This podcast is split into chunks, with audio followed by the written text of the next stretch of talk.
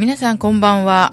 12月18日日曜日夜8時半になりました。イエスから始めようグローカルな夜をお届けします。FM84.2MHz ラジオつくばからお送りします。お相手は一般社団法人コモンニジェールの福田秀子です。この時間ではグローカルな夜とサブタイトルにもあるようにどんなに遠い場所でも人の頭の中では想像力ということでグローバルとローカルを一瞬で行き来できるという考えから来ています。そんな番組内容にしたいと思っております。どうかよろしくお願いします。えー、今日12月18日なんですけど、実はニジェール共和国の日なんですね。私はコモンニジェールという、まあ、ニジェールの西アフリカのね、ニジェールという国の子供たちを支援する団体を作っておりますけれども、1958年のこの日に、まあ、ニジェールがフランス共同体の中の自治国となったんですね。そして1960年の8月3日に完全独立したんです。ですから、まあ、その国の大体の、まあ、形を作った日というのか、まあ、そういう日なんですよね。まあ、この12月って、まあね、もう、この前も札幌すごい雪になりましたけども、ニジェールもね、一応ね、12月っていうのは一番過ごしやすい、まあ、12月、1月は一番過ごしやすい日って言われてるんですよ。それはやっぱりあの、ちょっとね、なんか涼しいなって言葉が出てくるような日があったりするんですね。でもね、日中は とってもやっぱり暑いですよ。まあ、常夏の国といえば常夏の国ですからね。そうなんです。だから、ニジェール共和国になったっていうか、ニジェール共和国の日として、この12月18日は、あの、まあ、そういう決められてるんですけど、まあ、あの、それからコモンニジェールの話になりますけれども、えー、今月のね12月13日にパナソニックのサイトにも出たんですけれどもあのおかげさまで、えー、パナソニックからの、えー、NPO サポサポートファンドフォーアフリカでなんとコモニジェールが3年目の助成金をいただけることになりましてなんとなんと福田この私が書いたニジェール物語が2017年は絵本動画になるんです。ついに、パナソニックさんの女性で。で、これはですね、一応、ま、事業名としては、まあ、これを、えー、フランス語版の CD も制作して、ニジェールで上映するという、まあ、事業名にはなっておりますけど、もちろん、日本でも上映いたします。えこれからこれはニジェール物語制作委員会の方といろいろ相談しまして、でも、まず、初回というか、このお披露目は守谷でしたいなと思っているんですね。で、できれば大きな画面、あのもう、なんか、あの、イオンシネマとかね、ああいう大きいところで、もうあの、ジブリ作品と同じ、画面の大きさは同じですよ。そういうところで、ぜひ上映したいと思っています。ですから、まあちょっとこの計画もね、おいおい発表させていただきたいと思っております。もうね、なんか早くも今年を振り返るモードになってしまってるんですけども、えー、それからですね、三井住友、えー、ボランティア、あ、三井住友銀行ボランティア基金というところからも、寺子屋の支援のお金をいただきました。えー、これはですね、あの、ちゃんと、えーと、決まりましたよという、あの、決定通知をいただきましたのでね、ちょっと報告させていただこうと思っています。寺子屋の、えー、学用品なんかをね、買う、あの、資金10万円いただきました。本当にね、ありがたいことですね。もう、12月はちょっと嬉しいニュースがこのように続きましたけれども、えー、まあ、えー、今日もですね、実はこのグローカルインタビューをお届けしたいと思っています。待ちに待った守谷市にあるミルク工房守谷の工房長の長塚武さん。これずっとあのちょっとね、あのもう本当に福田はあのインタビューしたいしたいと思っていたんですけども、もうね、本当にこのインタビュー聞いていただくと、もう、なん、うん、森谷さんちの飲むヨーグルトっていつもね、福谷徳田がデッサンしている例のヨーグルトですけれども、それをね、え、どういうふうにやって作っているかとか、まあ、福田が普段聞きたいことを、もう長塚さんに遠慮しゃくなく聞いております。そのインタビューを今週と来週聞いていただきたいと思います。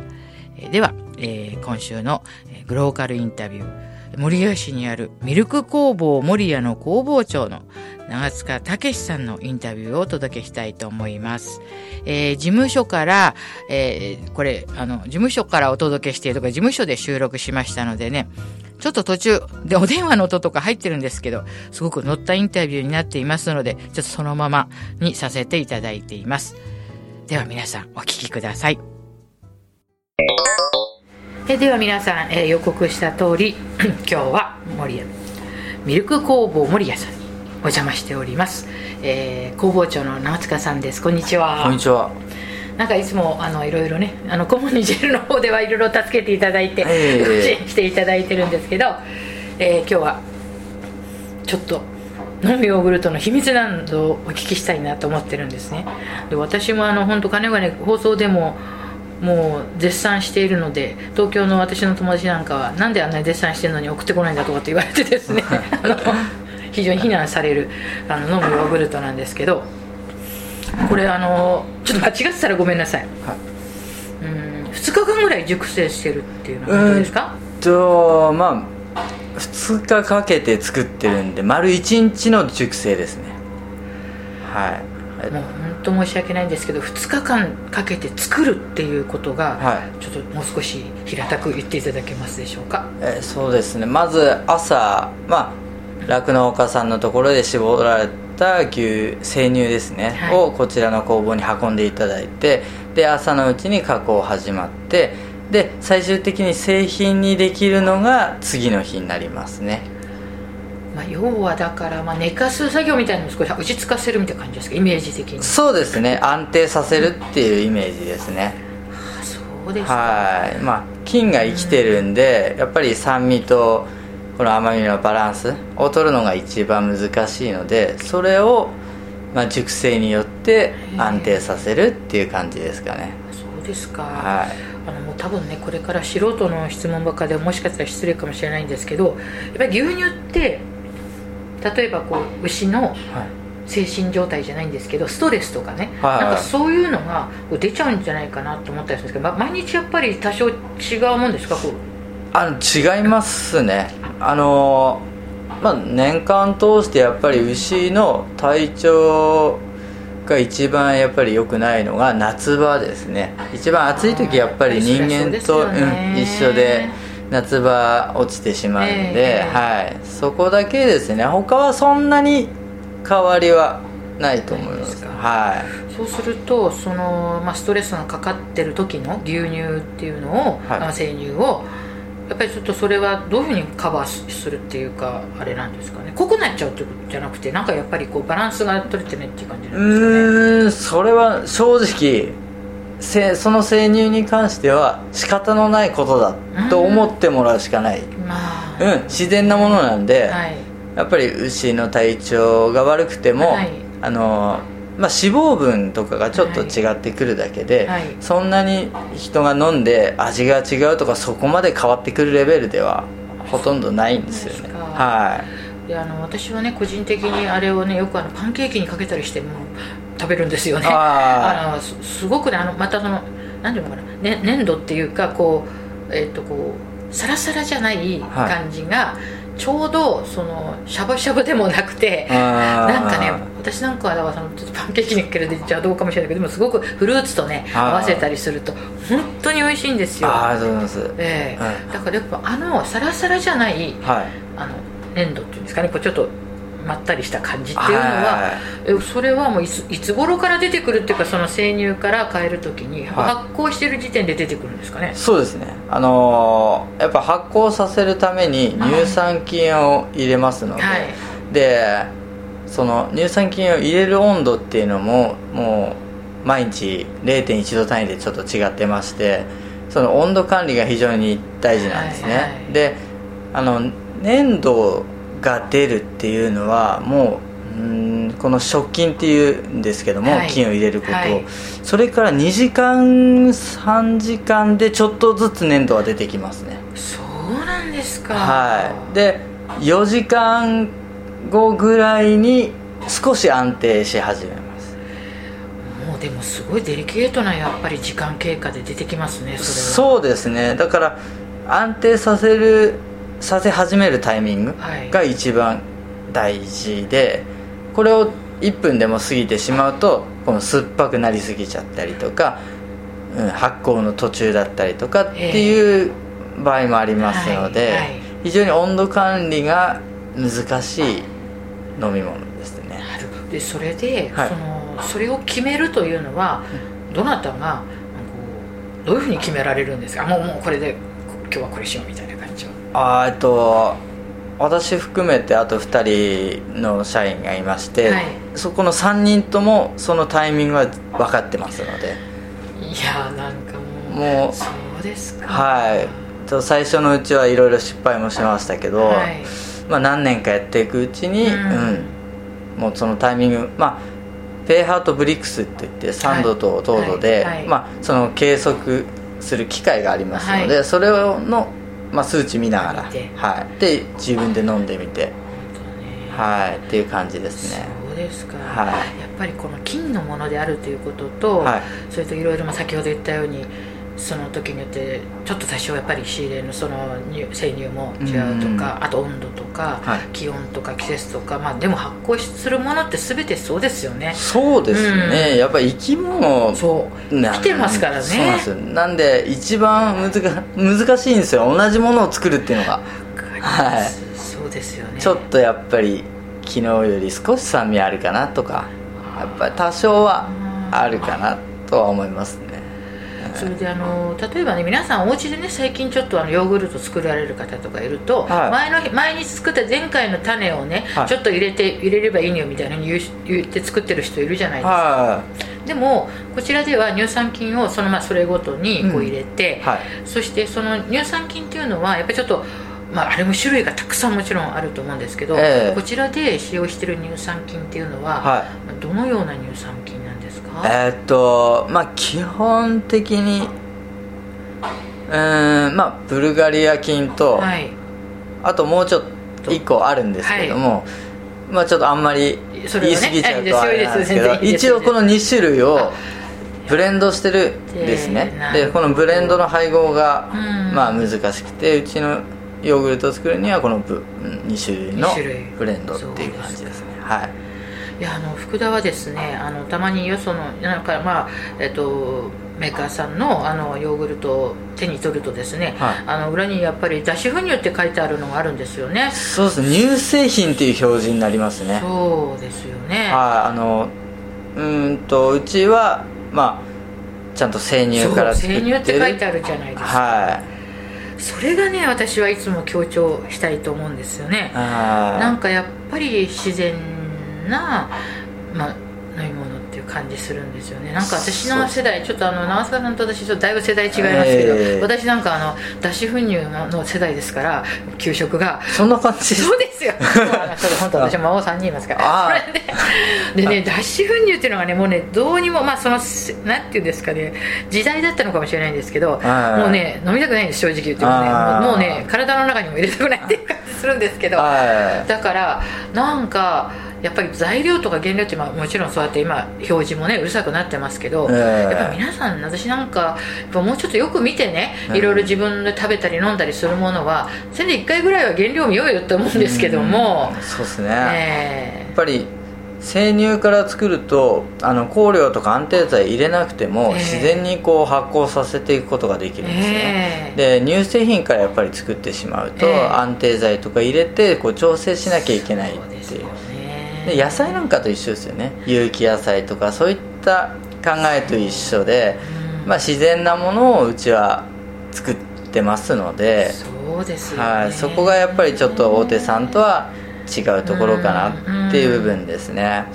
はい。まあ、あの福田守谷に住んでいて、まあ、守谷のスーパーとかもちろんねあの買い物行くんですけど、はい、このあのミルク工房さんもねあの置いてあって、はい結構あの皆さん手に取られてますよね。やっぱりあの、まあ、正直値段とかは決して、あのその他の,、あの大手さんのとことか比べると、はい、すごい安いってわけではないんですけれどもでも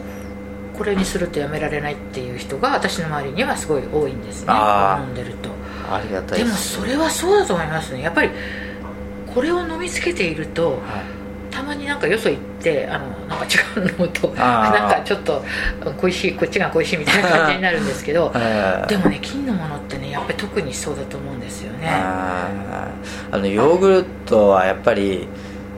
たまに飲むなんかやっぱり花粉症に効くっていうになってから、はい、花粉症の前に飲み始める方いらっしゃるんですけど、はいはい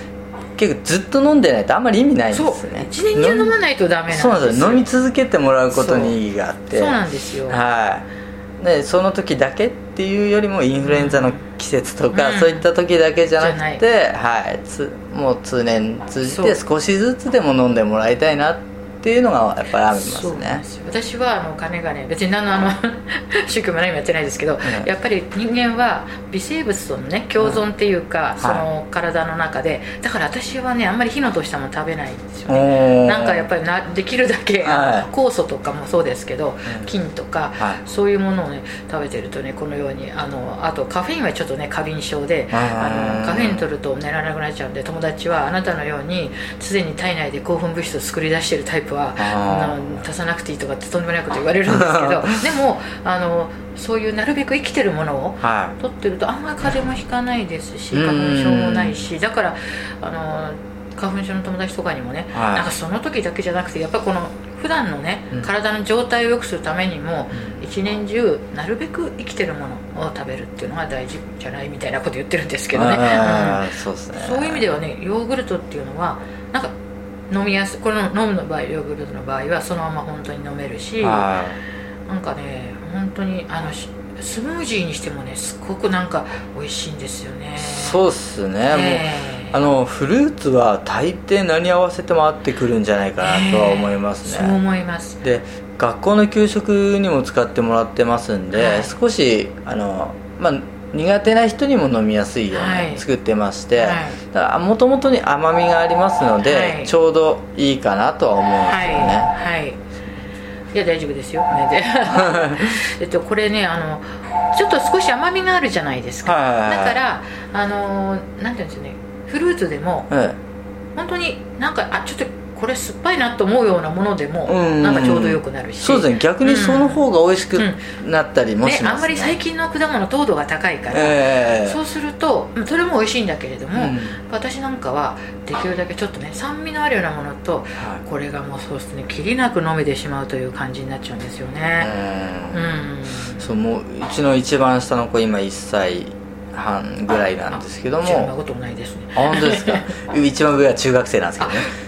あれでもまずその詳しくそのこの後聞きたいと思います。でまあその一番下の子ももう毎日のようにヨーグルト飲みたくてっていうふうに、うん、飲んでますんでまあかといって風邪ひかないかって言ったらそうでもないですけどね、うん、でもねあのお子さんは母親の今まで免疫がぐっと支えてたから、うん。はい、それがやっぱりこうあの切れるから、ちょっとそのぐらいの年の時はしょうがないんですよねどうしても、あのなってまあまあ。家庭でね。そうですね、うん。うん、でも結構ねやっぱりそういうちっちゃい子でも好きに飲んでくれるっていうのがやっぱ嬉しいとこっすよね、うん、それと私これニジェール人の友達が美味しいって言うんですよ。あのニジェールも本当にあのあんまりその設備っていうか気をつけてるけれどもすごく自然に近い作り方しているこういう飲むヨーグルトがあるんですね。それにちょっとねあの似てるか懐かしいっていうか自然な味がする自然な味がするって言ってもうねすごい人気ですよ。だから私ニジェール人と会う時はこう買ってあげるとどんなお土産よりこれがいいとかって言われるんですけどね。ありがたいですね。なんか他の国でもやっぱ飲んでもらえるっていうのも。はい。もうねフランス人もね美味しいって言って飲んでますしなんかやっぱりだからね味覚とかそういうのっていうのはある意味本当にもうズバリ飲めばわかるからなんか国は関係ないのかもしれないですね。はい。まあ飲んでもらうっていうのがやっぱり大事ですね。うちはもう本当に飲んでもらって、う。ん、それでダメだったらしょうがないなって、うんね、好みのものはね そうですね。ね。はい。ただ苦手だっていうぐらいで飲まないっていうのはちょっとあれかなと。ぜひ逆にそういう人に飲んでほしい、うん。飲みやすいよっていうので。はいで今ねこう日本のな歴史とか長い目で見ると、はい、牛乳離れっていうのがちょっとこう起きてるじゃないですか、うん、なんか昔は本当にね私なんかは牛乳飲みなさい牛乳飲みなさいって言って育った方なんですね、でもなんだいつからか知らないんですけど牛乳っていうのがなんかすごく消費が少なくなってきてしまって、でも私はこのヨーグルトっていうね、こういう感じにすると、またその牛乳私はね牛乳は牛乳で美味しいと思うんですよ、でもこのヨーグルトっていうのはまただって人間のそういう長い歴史である意味自然に生まれたものじゃないですか、だからなんかねこれはまたねこれからはすごくいいんじゃないかななんて思うんですよね,、まあ、牛乳はねやっぱり学校の給食でも飲めない子とか好き嫌いな子っていうのはやっぱりいて残ってしまうんですよね、でうちのヨーグルトにすると残らないっていうんで、カルシやっぱり栄養素的にもやっぱりヨーグルトも牛乳に負けないぐらいがそれ以上にありますので、まあ、牛乳飲めなければヨーグルト飲んでもらってもいいし、で牛乳離れうんまあそれはね時代なんでしょうけども、まあ、ヨーグルトで補ってもらえればいいんじゃないかなとは思いますよね。うん。やっぱりねもうあの こうやって骨粗しょう症とかがね気になる年になってくるとね、はい、やっぱカルシウムを取るということはね、はい、一段とねやっぱり。それもどうやって吸収するかっていうのが、うん、食べ物からだとねなかなかカルシウムってねこれがまた大問題でね、うん、でもこうやってやって私も飲ませてもらってるんですけど、はい、やっぱこういう形はねすごくいいなと思いますね。そうですね、うん、やっぱり骨粗しょう症とかやっぱり骨になるのは、やっぱちっちゃい頃にカルシウムどれだけ取れてるかっていうのも結構重要になってきますのでね、なんで学校の給食とか保育園の子たちとかそういうちっちゃい子にも飲んでもらいたいですよね。だからそういう意味でも、まあ、地元のスーパーもそうですけど給食とかでこうやっぱ地元の人にねこの愛されていてそして最近はこの外の人からにも愛されてるっていうねこれすごいヨーグルトだなと思うんですけど、はい、なんかね長塚さんとお話ししたらあっという間にね時間がね結構来たんですよ。ですから、はい、まあ、あとまた来週というか、まあ、あの後半も次週もあのまたお話を伺いたいと思っていますのでとりあえず今日は、はい、あのこの辺でまたと思っております。ありがとうございました。ありがとうございました。ミルク工房守屋さんでこれ収録してますのでちょっと電話の音とか入ってますけどすごくねそのままありのままでいいと思います。はいとんでもない。いやお電話かかってくるってことはいいことだと思いますよ。それではまた来週お願いします、失礼します。皆さんいかがでしたか？このミルク工房守屋の美味しい飲むヨーグルトの秘密を分かっていただけましたでしょうか？まあ、この本当にね、あのインタビューの中にもちょっと出てきたんですけど、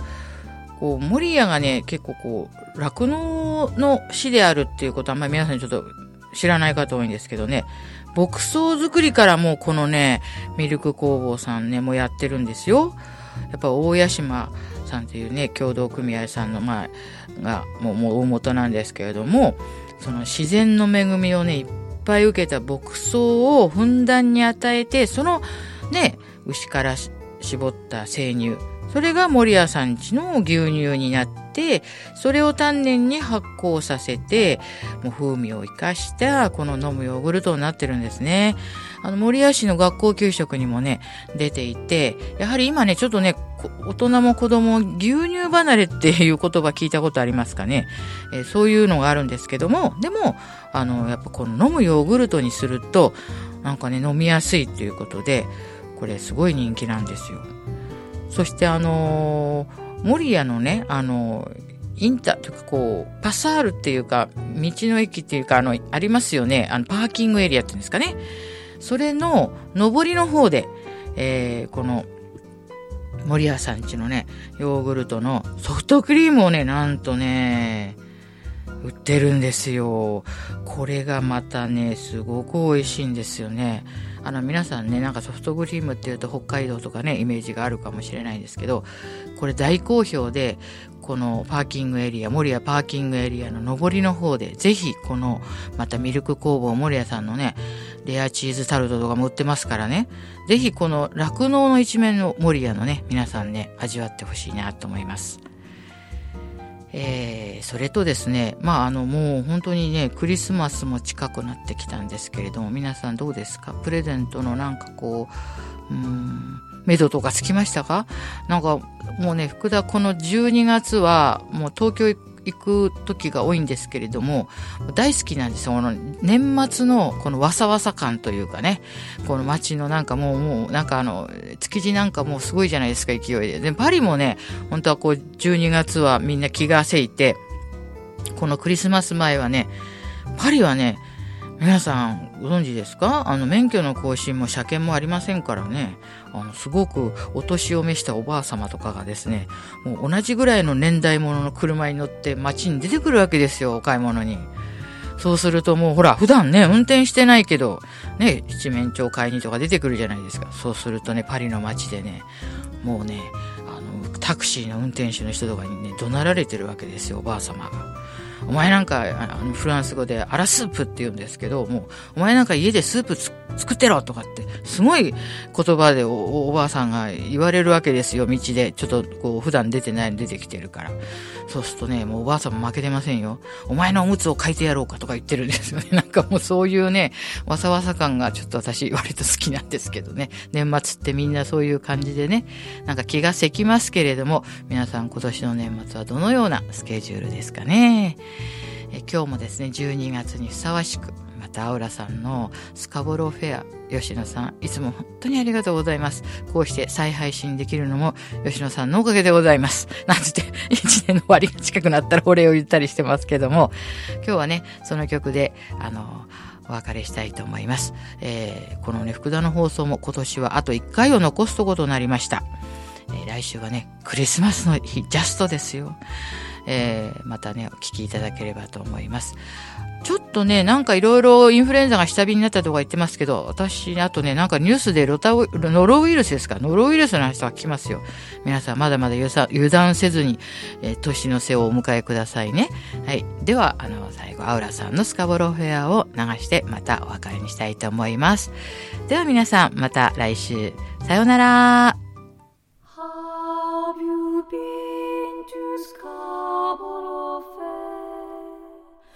as we said.